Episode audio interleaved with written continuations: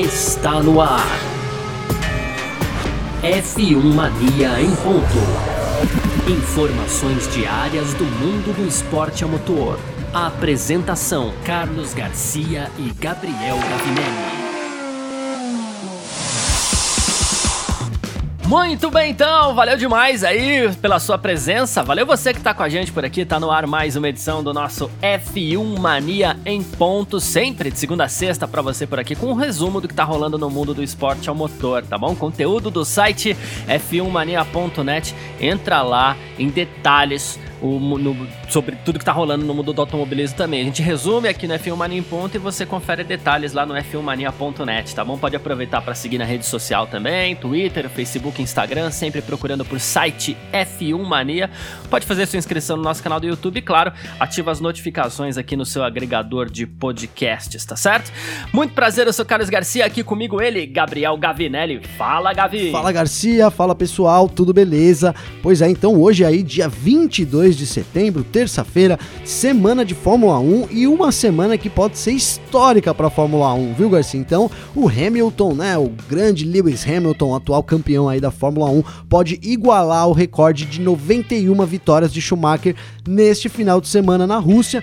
Ainda vamos falar hoje aí sobre o Norris ter sido eleito o piloto que mais impressionou durante a temporada de 2020 e o George Russell fez uma proposta aí no mínimo inusitada para a categoria, viu, Garcia? Boa, a gente vai contar daqui a pouco qual que é essa proposta, vai falar sobre tudo isso nessa edição de terça-feira, hoje 22 de setembro de 2020. Podcast F1 Mania em ponto, tá no ar. Podcast F1 Mania em ponto.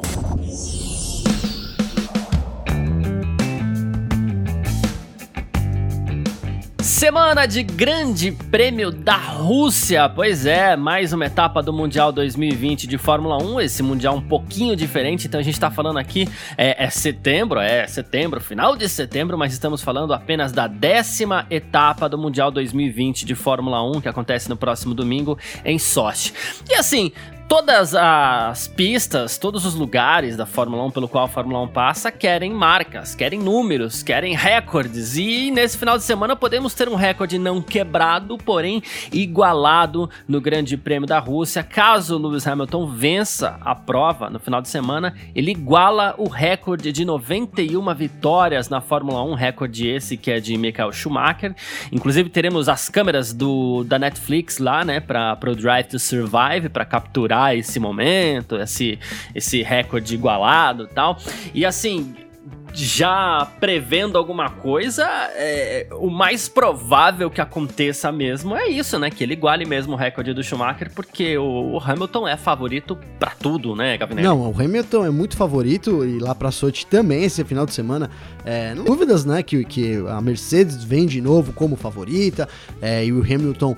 O Hamilton nunca disse aí é, oficialmente, vamos colocar assim, que ele persegue esses, esses recordes do, do Schumacher e tal, mas a gente sabe lá que, claro, na cabeça dele isso passa, né? E hoje, né, então, nessa ocasião, ele tem a oportunidade aí de, de igualar esse, esse recorde. E você até falou, né, Garcia, da Netflix, cara, e, e aí eu fico um pouco preocupado já, viu? Porque a última aparição da Netflix, é, na última aparição que a Netflix... Com esse intuito, é, né? Então, foi, eles foram lá, não, vamos registrar aqui, lembrando o pessoal lá, então, na Alemanha, em 2019, né, eles foram lá, olha, 125 anos na Mercedes no automobilismo e tal. Vamos registrar esse momento histórico, a festa da Mercedes. Lembro até que a Mercedes estava com uma roupinha tradicional alemã. Você lembra disso, Garcia? Todo Isso, os carros, os carros mais claros Sim, também. o pessoal do box ali, todo mundo, todo um esquema bem comemorativo, mas que durou até momentos antes da largada, né? Porque ali já depois que largou foi uma corrida essa sim foi uma corrida caótica, a gente pode usar esse termo, né? A gente, tô falando isso sim. porque brincamos sobre o termo da, da, da, Toscana alguns episódios atrás, né, Garcia? Mas essa sim foi uma corrida caótica, muita chuva. Então o Bottas bateu sozinho ali. Eu lembro que eu fiquei impressionado. Foi um dos dias que eu mais critiquei até o Valtteri Bottas ali. Ele bateu sozinho. E o Hamilton também teve problemas, bateu, acabou indo pros boxes, tendo que entrou por, pelo meio por cima da grama ali, né? Foi uma corrida totalmente é. atípica da Mercedes, né? E coincidentemente, então, com as câmeras da Netflix é, lá presentes para gravar, então, mais uma, mais, mais alguns episódios aí, mais algumas cenas para outra temporada, né? Então a gente espera aí que a Netflix dessa vez é, leve sorte aí. Não digo nem leve, porque a Mercedes não tá precisando de nenhum pé de coelho, não, viu, Garcia? Eles precisam só que, não, que, é. que ninguém, de nenhum azarado por lado, isso já bastaria ali para eles, viu, Garcia? É isso. Bom, a, a, a, esperança, inclusive, que deve ajudar um pouco Hamilton e Mercedes é de tempo bom, né? 27 graus na sexta-feira, 26 graus no sábado e também no domingo. No sábado e no domingo há uma chance de 20% de chuva, né? Então pode ser que a chuva até embaralhe um pouco as coisas ali, porque em condições normais a Mercedes é a favorita. Mas mesmo assim, quando a gente pensa em 20% de chuva, com base em tudo que vem acontecendo aí nas últimas provas, 20% é pouco. Eu diria que não chove, Sim. né? Porque se com 50, 60% de chuva não tá chovendo, imagine com 20. Pois é, pois é. e é, tá, tá difícil nesse sentido. Mas em uma prova tranquila, ele deve, ele deve alcançar esse recorde do Schumacher de 91 vitórias de novo. Ele vai alcançar, caso ele vença, né? Claro, ele vai alcançar o recorde do Schumacher. Ele não vai bater o recorde do Schumacher, é, que para isso ele precisa da sua 92 segunda vitória. E isso pode acontecer, quem sabe, é, na 11 primeira etapa já no Grande Prêmio do Eiffel, que seria na casa, né, do Schumacher na Alemanha lá, enfim. Pois é. é não sei se é que seria para Nürburgring. Mas assim, o fato sobre isso isso é que, embora o Hamilton seja um gigante dentro e fora das pistas, como a gente tem inclusive falado bastante sobre isso, né, ele conseguiu uma junção vitoriosa com a Mercedes. É, o novo regulamento ajudou muito bem também, porque a Mercedes se adaptou espetacularmente ao novo regulamento. Foi incrível de 2014 para cá. E eles ganharam todos os campeonatos sobre esse regulamento, ok? E, claro, o, o Hamilton aproveitou mais do que o, o, os seus companheiros, embora o Rosberg também tenha vencido um título. Só que, assim, mesmo com toda essa junção, um piloto espetacular, uma equipe espetacular que se adaptou a um regulamento complicado tal, mesmo assim, não se esperava que os recordes do Schumacher fossem ser batidos desse jeito. Porque, assim, quando eu falo desse jeito, é porque ele pode igualar e ele vai igualar nessa temporada. Mesmo que não aconteça nesse domingo, ele iguala e bate nessa temporada. Não é possível que ele não vai conseguir mais duas vitórias. E assim, e ele tem margem ainda para, sei lá, chegar a 100 vitórias, chegar a 105, 110. A gente já pensava isso do Schumacher, né? Nossa, não acredita, a gente não acreditava que um piloto pudesse ir tão longe e foi. E agora a gente fala de novo isso, mesmo o Schumacher já tendo ido longe demais, a gente já tá falando de novo de um piloto que assim, quebrou, tá quebrando os recordes do Schumacher e tem condições de ir muito mais longe ainda. Não, né? sem dúvida, Garcia.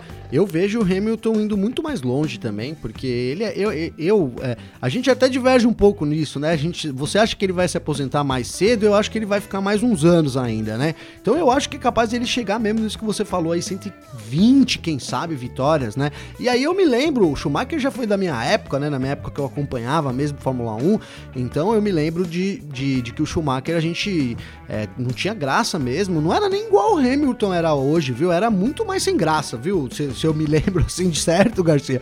Era muito eu mais concordo. sem graça, né, cara? O Schumacher ali.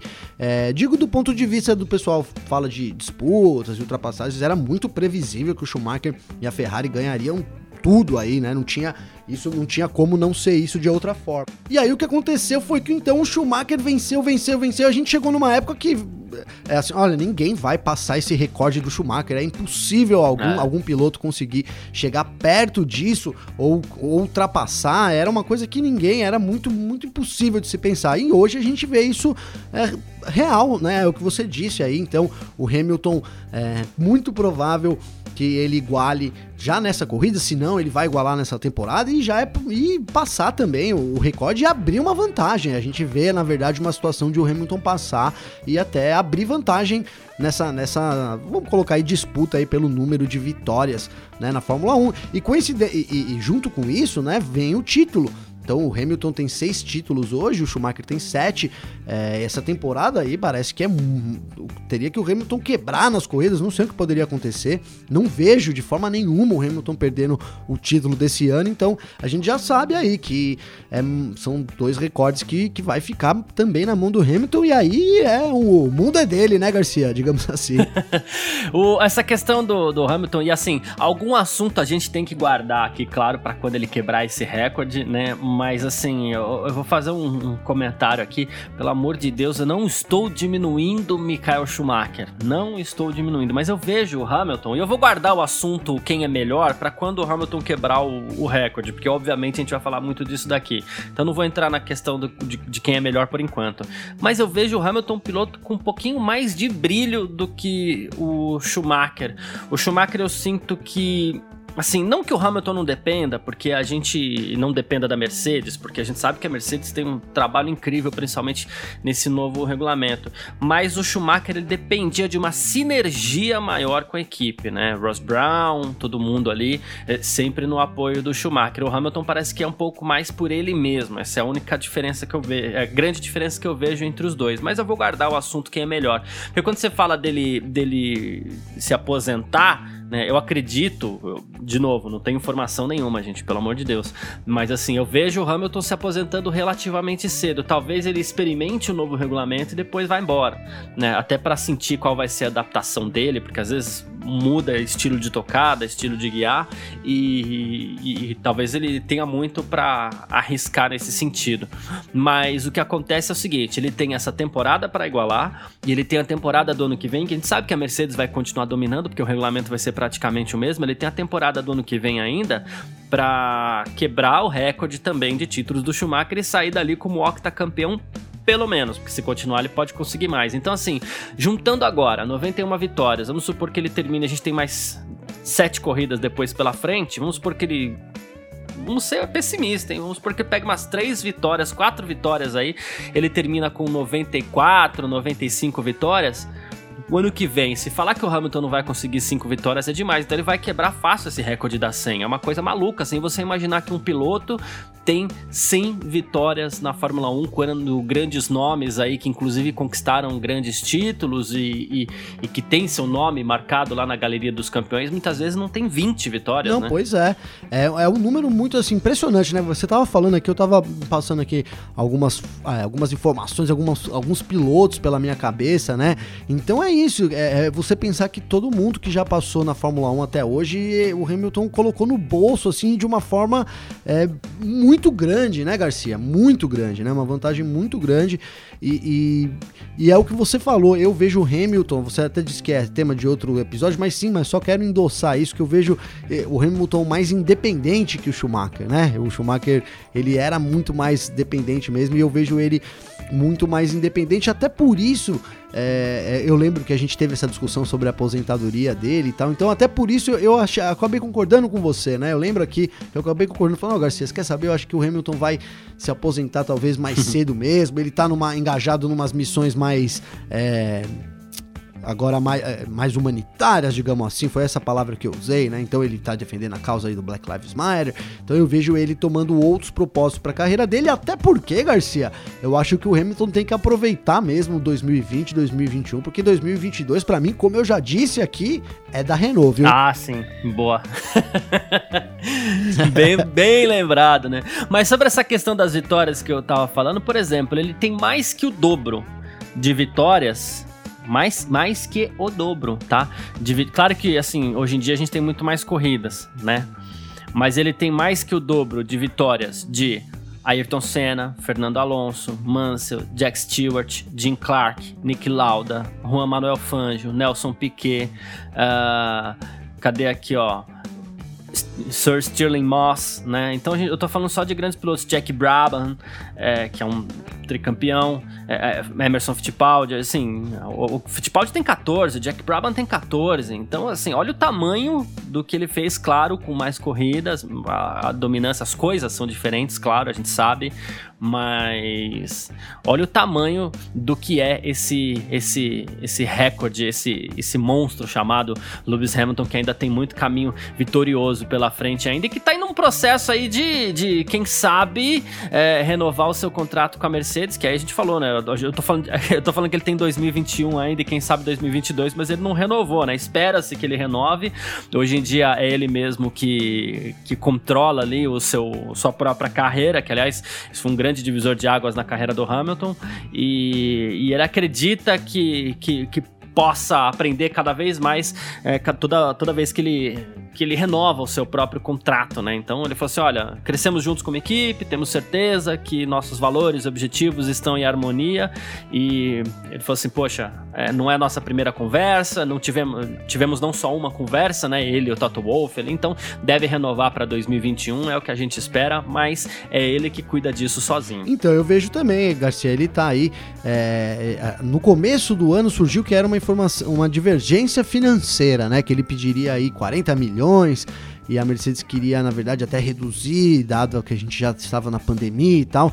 Então acho que é alguma coisa aí nesse sentido é, financeiro, até porque é o que a gente falou, né? É, sem dúvida nenhuma, a Mercedes vai continuar é, sendo, sendo a, a, principal equipe em 2021, né? 2021, pra, eu ia falar 2022, em 2021, para 2022 a gente não sabe, então talvez a gente tenha isso. Mais um ano de, é, do, do, ano do, de contrato com o Hamilton, do Hamilton com Mercedes, e aí sim ele, ele no final do ano que vem então tenha que tomar uma decisão um pouco mais é, duvidosa, um pouco, um pouco mais, como que eu posso colocar? Um pouco mais, não é polêmica, é, que, que, caiba talvez mais análises aí na situação. Hoje eu acho que é isso, ele caminha aí. Mais criterioso. É. Hoje não tem muito assim, para mim, na minha cabeça, pelo menos, na minha opinião, não tenho muita dúvida de que ele vai continuar na Mercedes. É só alguma tratativa ali, algum detalhe que eles precisam realmente é, chegar à conclusão. Se é que há isso, se é que já não há um, ó, depois a gente assina, o contrato tá acabando agora e tal, tá tudo certo, depois a gente assina quando, quando chegar na, na hora devida. Enfim, então eu vejo isso mesmo acontecendo com o Hamilton.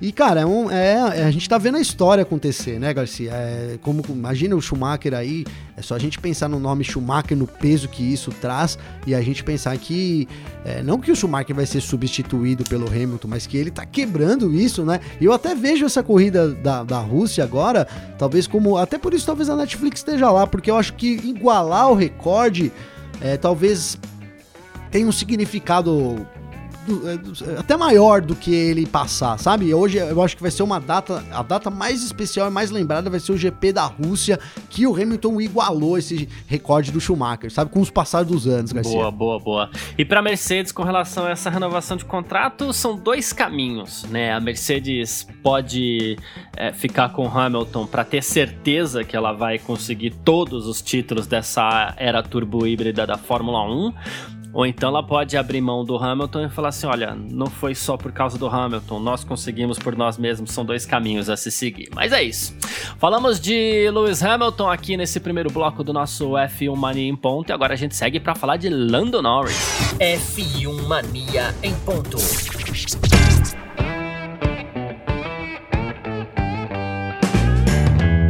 E olha só, a gente começa falando então nesse segundo bloco sobre Lando Norris. E uma coisa que eu falei aqui encerrando esse primeiro bloco e que já me chamou a atenção do tamanho que talvez Lando Norris alcance, que é um grande piloto já, e a gente sabe que ele tem muito pela frente, que assim, falamos de Lewis Hamilton, agora vamos falar de Lando Norris, né? Já colocando ali talvez um britânico para substituir outro. Quem sabe ele é um dos candidatos para futuro. A gente sabe que a gente tem pilotos até mais prontos hoje em dia, né? O Verstappen, o Leclerc e tal.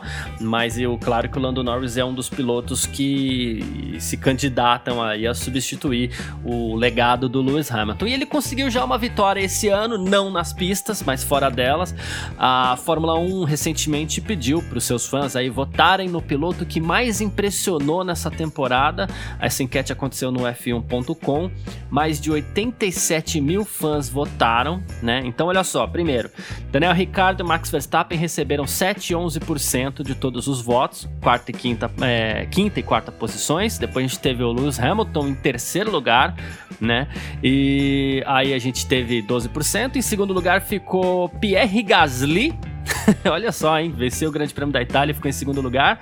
E aí, com 18, com 23% dos votos, Lando Norris foi escolhido o piloto que mais impressionou nessa temporada 2020 da Fórmula 1, quase um quarto dos 87 mil fãs aí. Então eu pergunto para você, Gavinelli, Por quê? Cara, é assim, é, primeiro que é inegável que o Norris também vem sendo e fazendo uma temporada aí muito boa com a McLaren, né? A McLaren que tem um carro competitivo esse ano, é, muito mais do que no ano passado, então ele vem sim é, retribuindo isso na pista. Mas eu acho que é, essa, isso tá mais ligado até, Garcia, com a parte. Eu não vou colocar marketing, porque não é isso, mas com, com a parte social, com as. Com, e não é só as redes sociais. Mas assim, com a ligação que o público. A forma como a imagem dele é, é isso, trabalhada. A ligação que o público tem com o Lando Norris, né? Então a galera se identifica muito com o Lando Norris, principalmente essa, os jovens de agora, então, que aí lotam as caixas aí do Norris de, de, de mensagens. Ele sempre diz isso na, nas tweets dele. Eu, eu acompanho muito a Twitch, então ele faz as lives dele com corridas virtuais, com outras coisas também, né? Com o cotidiano também dele. Então é isso, eu acho que essa é, é um novo. O Norris é um exemplo de como é um novo piloto da Fórmula 1, né? Então me lembro aqui de anos atrás, e não é muitos anos atrás, não, menos, talvez menos de 10 anos atrás, é, você ter acesso a um piloto de Fórmula 1 era uma coisa assim impossível. Né? Você não tinha nenhum tipo de acesso, é, você ter uma foto de longe do cara já era uma coisa, né? Se via muito pouco, as vidas dos caras privadas era, era muito, eram muito privadas, e aí as fotos que a gente tinha, as coisas que a gente tinha eram muito mais é, de, de, momentos pista, momentos circuito, né, momentos trabalho dos pilotos, e como isso veio com a chegada aí, então, da, do Instagram, do Twitter, do Facebook, todas essas coisas aí da, da dessa nova é, comunicação que a gente vive, né, então como isso aproximou os fãs dos pilotos, cara, de uma forma assim é, impensável também. A gente estava falando aqui de, de impensável Hamilton é, chegar no recorde do, do Schumacher e isso era uma outra coisa que para mim também era impensável. Você ter uma mensagem respondida por um piloto né, Garcia? Alguém, um piloto é. curtir um comentário que você fez era uma coisa assim, ninguém nunca imaginou isso acontecer de forma nenhuma e a gente tá vendo. Então eu acho que o Norris representa essa geração e, é, e, e isso que a, que a que os novos fãs querem. Então a gente tende a ter uma abertura maior e é isso que vai,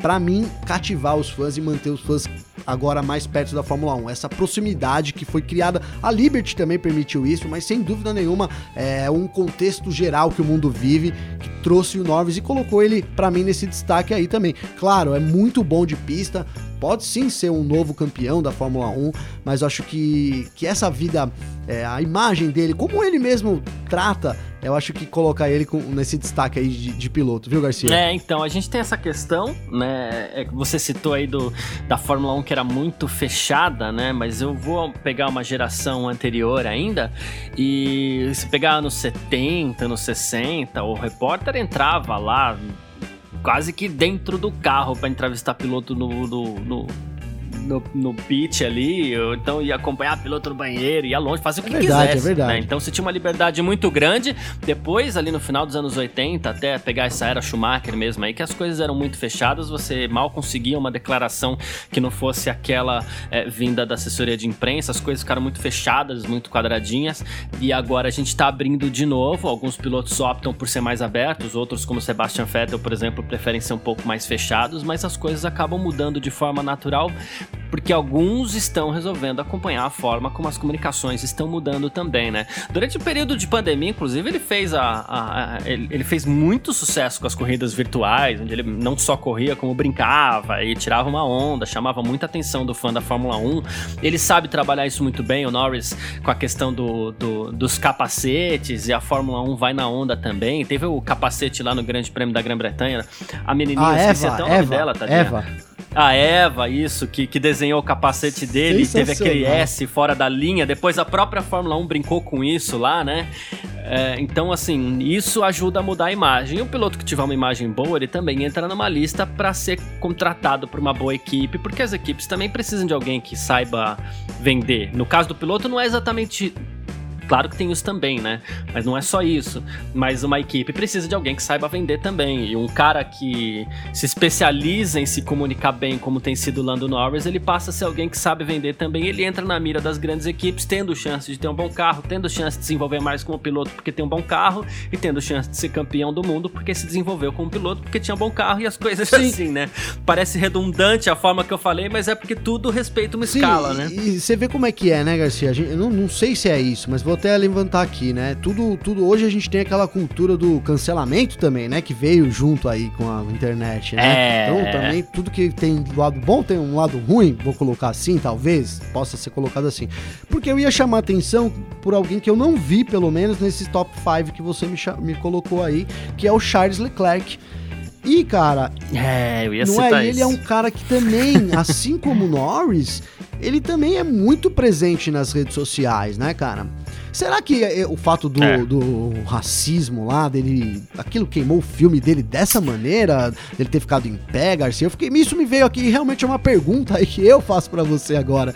Né? Será que isso pode ter afetado aí o nível de popularidade do Leclerc também? Olha, é delicado. Não sei se é questão do racismo, porque, por exemplo, o Verstappen é um cara que também não se ajoelha e tá lá em terceiro, embora a gente saiba que o Verstappen tá ali brigando por vitórias, tem corrido muito bem e tal, então pode o fator técnico ter ajudado, coisa que não não tá ajudando o Leclerc, já que nem carro na mão ele tem.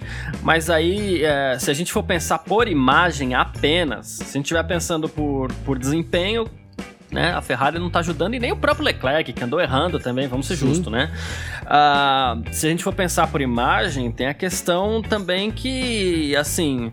Uh, Talvez tenha gente que não goste tanto do Leclerc pelos atritos com o Vettel, bateu de frente com o Vettel. No auge da pandemia, ele ah, quando a Fórmula 1 tava com a sua bolha bem fechada mesmo, entre o Grande Prêmio da Áustria e o Grande Prêmio da Estíria, ele foi para Mônaco tirar fotinho. Com os amigos, é, né? Não sei, Rodinha, não tô, blá, blá, É, não, não estou dizendo que seja isso, mas o que eu estou dizendo é que seguindo essa sua linha de raciocínio, o piloto que não está conseguindo é, responder na pista, é, ele, ele tem que responder fora, e fora ele não está respondendo também. Né? E aí, assim, e é, o que tá faltando é carro pro Leclerc, porque ele até conseguiu bons resultados, a gente sabe, ele conseguiu pódios, ele tem conseguido até boas corridas, né? É, mas a limitação dele por equipamento é muito grande, então ele não tem como, como escapar por aí.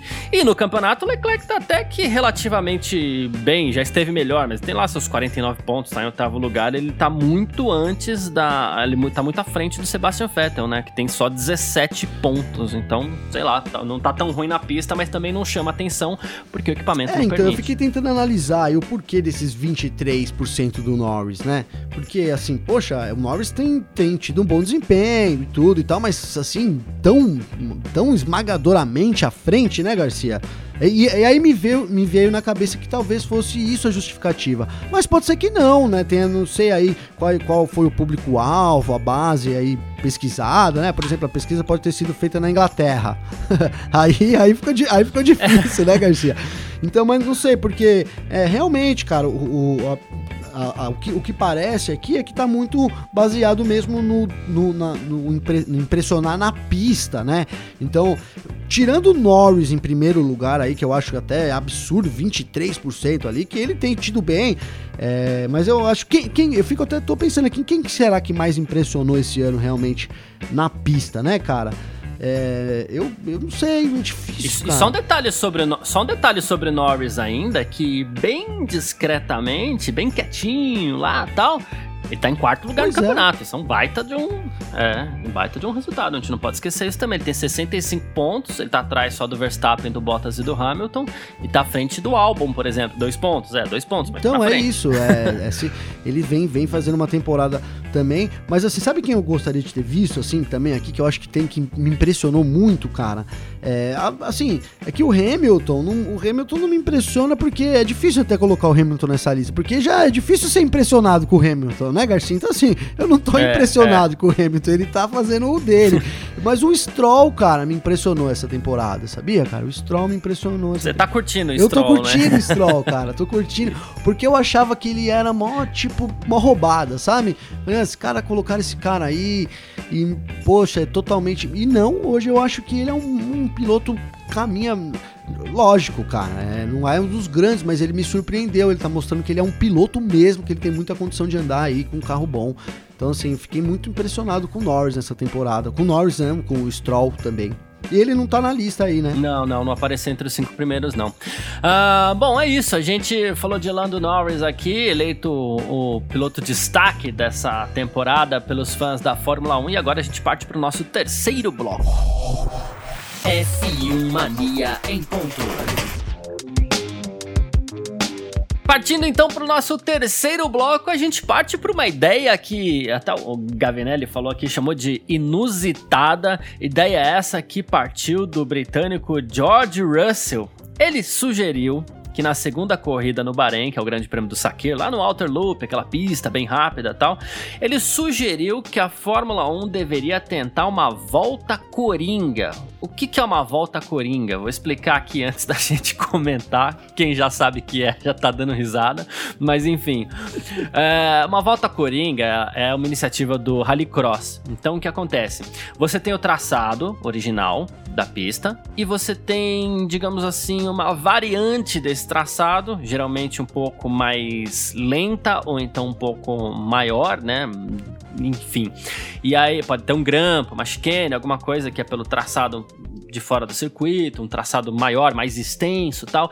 E os pilotos, durante as cinco voltas ali do Rallycross, eles têm que fazer uma volta por esse trecho, por esse traçado, caso contrário, eles são punidos. Rallycross funciona assim. Né? Então, o George Russell acredita que nesse traçado novo do, do, do Grande Prêmio do Sakir, é, um trecho alternativo da pista ali, uma variante deva ser configurada para que os pilotos é, sigam essa variante. Assim, uma ideia, hum, eu não sei nem classificar, mas eu acho que inusitada acaba sendo melhor mesmo, viu, Gavelli? O que, que, você acha dessa maluquice aí do George Russell? Oh, eu, eu achei, é, você falou, é uma maluquice para mim, viu, Garcia? Porque eu tava pensando aqui quando você falava, imagina aí o piloto tá em primeiro, aí ele pega a variante, aí nisso o cara que tá em décimo segundo sai na frente ali. dele, porque não, não tava na volta da variante, né?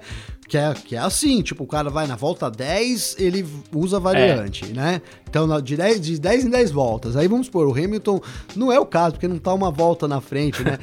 mas, mas vai, vai lá na volta 30, então. Aí vai estar tá já dando uma volta. Ele sai, bate ali, sei lá, eu achei meio confuso é. pra Fórmula 1. Sabe o que agora, fazendo uma brincadeira aqui, seria legal se você tivesse uma volta pelo deserto, então, já pra fazer uma rota alternativa, né? Já faz um, um gate ali na, no portão, eles dão um rolezinho ali. Levanta volta, a poeira. já faz uma levanta a poeira. Então, eu achei, cara, na verdade, uma ideia que, que no Rallycross funciona bem. É né? muito legal.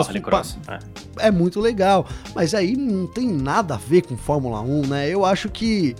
É, não sei, eu achei que, o, que, que, A princípio eu achei que o Russell tava meio brincando com isso, mas depois que eu fui ler as declarações dele e tal, né? Eu, eu vi que não, cara, que ele tava fal falando sério mesmo, né? Então, Poxa, não sei, eu não sei definir, né? eu defini ali no bate-pronto como no inusitada.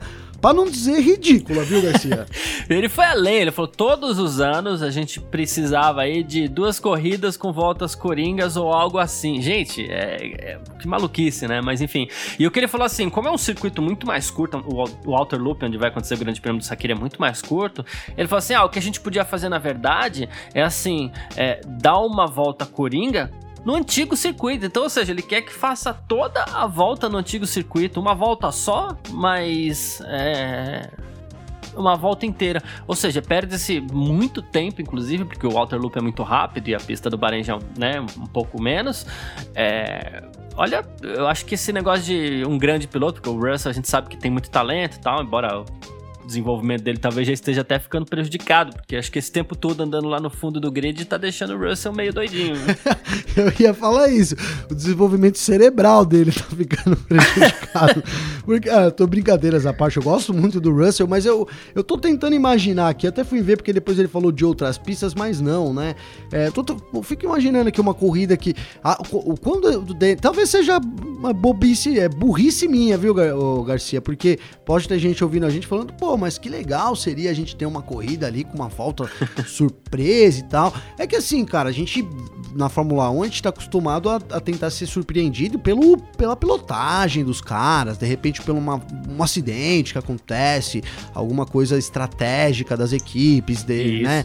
Agora você. Eu, é o que a gente colocou aqui sobre o grid invertido. A gente tava falando sobre o grid invertido também, que você acaba tirando parte do DNA da Fórmula 1, né, cara? Você é. parte. Né? Então eu acho que isso, nossa, levaria uma, uns 30% do DNA da, da Fórmula 1 se acontecesse, tá? Então por isso que para mim soa um pouco ridículo. Mas se, né, assim, do ponto de vista esportivo, Garcia, eu, eu até entendo a tentativa do Russell de tentar, né?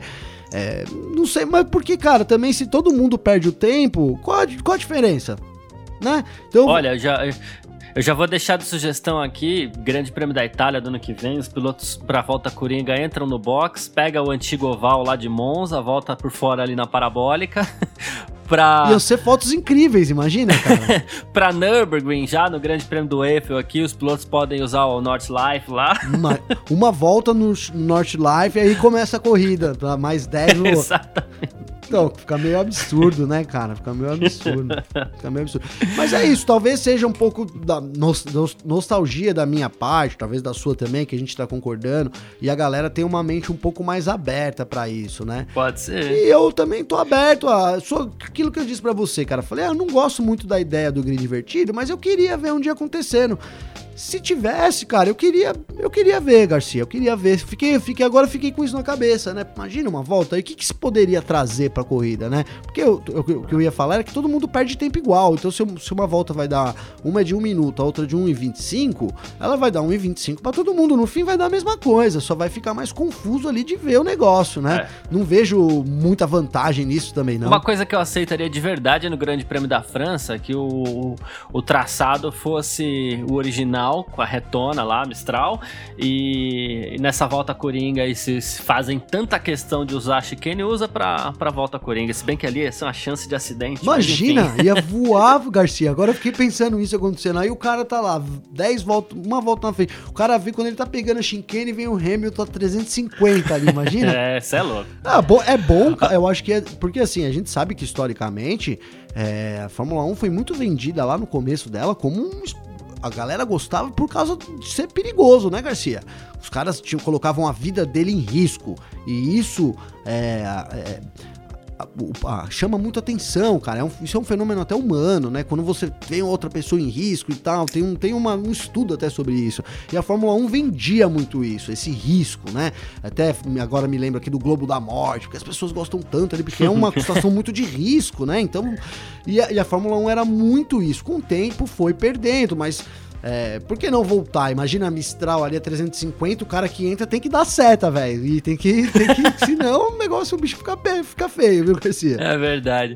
Mas, enfim, ó, quem concorda ou quem discorda, quem quiser mandar mensagem comentando essa maluquice do George Russell aqui, pode mandar para mim ou para você aí pelas redes sociais. Como é que faz para conversar com você, Gavinelli? Chama lá no Instagram, Garcia, arroba Gabriel Gavinelli, under, arroba Gabriel underline Gavinelli, então, com dois L's aí. Pode me chamar lá, pode seguir ou não, manda um direct pra mim e a gente bate um papo aí, traz um pouco disso pra gente aqui, a gente traz o comentário aqui no ar. É isso, e pra mim também pode mandar lá no Instagram, arroba Carlos Garcia FM, ou no Twitter, arroba Carlos Garcia. Já agradecendo a presença de todo mundo que ficou com a gente até aqui. Grande abraço para todo mundo aí. Valeu você também, Gavinelli. Valeu, Garcia. Brigadão, pessoal. Então, como já dissemos, vamos reforçar a semana de GP da Rússia, talvez o um momento histórico da Fórmula 1.